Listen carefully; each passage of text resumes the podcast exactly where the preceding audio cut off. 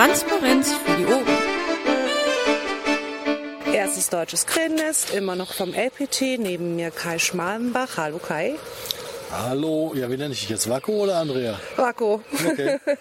ähm, vor zwei Wochen, genau vor zwei Wochen, standen oder gingen mehrere tausend Menschen für die Energiewende auf die Straße. Nächste Woche ist etwas im Landtag, habe ich gehört. Erzähl mir mal was dazu. Ja, die Energiewende-Demo in Düsseldorf äh, war nur eine von, von glaube ich, vier Veranstaltungsorten, äh, wo diese Demo stattgefunden hat. Äh, in Demo äh, in Düsseldorf sprach man von 5000 Leuten, die mitgelaufen sind. Das war ein relativ erfolgreiches äh, Unterfangen und auch bitter notwendig, wenn man, wenn man sich anguckt, wie sich die politische Debatte entwickelt. Ähm, Unterdessen hat dann letzten Freitag die Landesregierung, mal so mir nichts, dir nichts entschieden, äh, dass man jetzt Holzweiler nicht mehr abbaggern wird im Braunkohlebereich. Ähm, was natürlich dann äh, auf einige Irritationen innerhalb des Landtags gestoßen ist, weil einige sich da übergangen gefühlt haben und dann auch gesagt haben in der Sitzung, ähm, ja, man hätte das Parlament dabei übergangen. Ja, das sehe ich auch so und wir haben dementsprechend die Sondersitzung auch mit beantragt. Aber grundsätzlich haben die ja nichts getan, was wir nicht auch getan hätten, nämlich äh, Klarheit für die Bürger vor Ort geschaffen, die jetzt tatsächlich nicht mehr abgebaggert werden sollen. Also da bleiben 1400 Menschen, müssen nicht umgesiedelt werden und das ist erstmal ein guter, richtiger Schritt in die richtige Richtung, aber auch nur ein erster Schritt.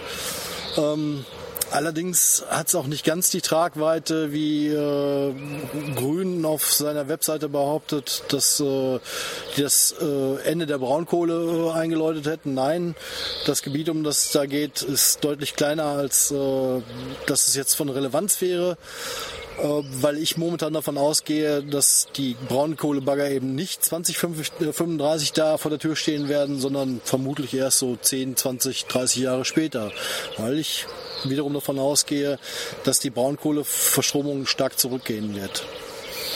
Und nächste Woche im Plenum gibt es dazu eine Unterrichtung. Genau, da gibt es. Unterrichtung, das ist ein schönes Wort. Das ist ein schönes Wort, das muss ich mir auch noch überlegen, was eine Unterrichtung genau ist in dem Fall. Äh, aber es bezieht sich ja dann auf den, auf den Vorgang dieser Pressekonferenz, die die äh, veranstaltet haben. Also das war tatsächlich so, dass äh, keiner der anderen Parlamentarier wusste, dass das kommt. Und die haben quasi während des letzten Plenartags die Presse informiert und gesagt, wir halten gleich hier eine Pressekonferenz. Und ich habe äh, über Twitter davon erfahren, dass die, dass die äh, Holzweiler nicht abaggern wollen.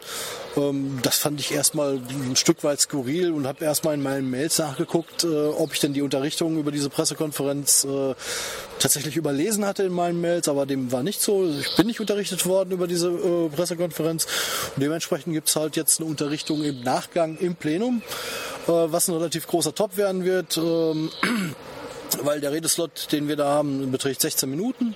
Das ist schon äh, eine ordentliche Hausnummer. Und äh, dem Top wird da äh, tatsächlich äh, hohe Priorität eingeräumt. Das ist also das Erste, was wir nächste, äh, nächste Woche im Plenum machen werden. Und da freue ich mich auf eine relativ spannende Debatte, weil es wieder darum gehen wird, dass Schwarz-Gelb Rot-Grün vorwerfen wird, dass die Grünen die Hosen anhätten in der Energiepolitik, was wir als Piraten allerdings überhaupt nicht so sehen.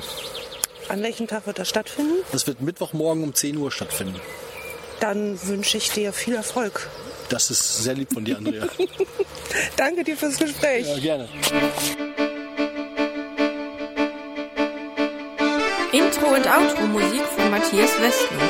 East meets West unter Creative Commons.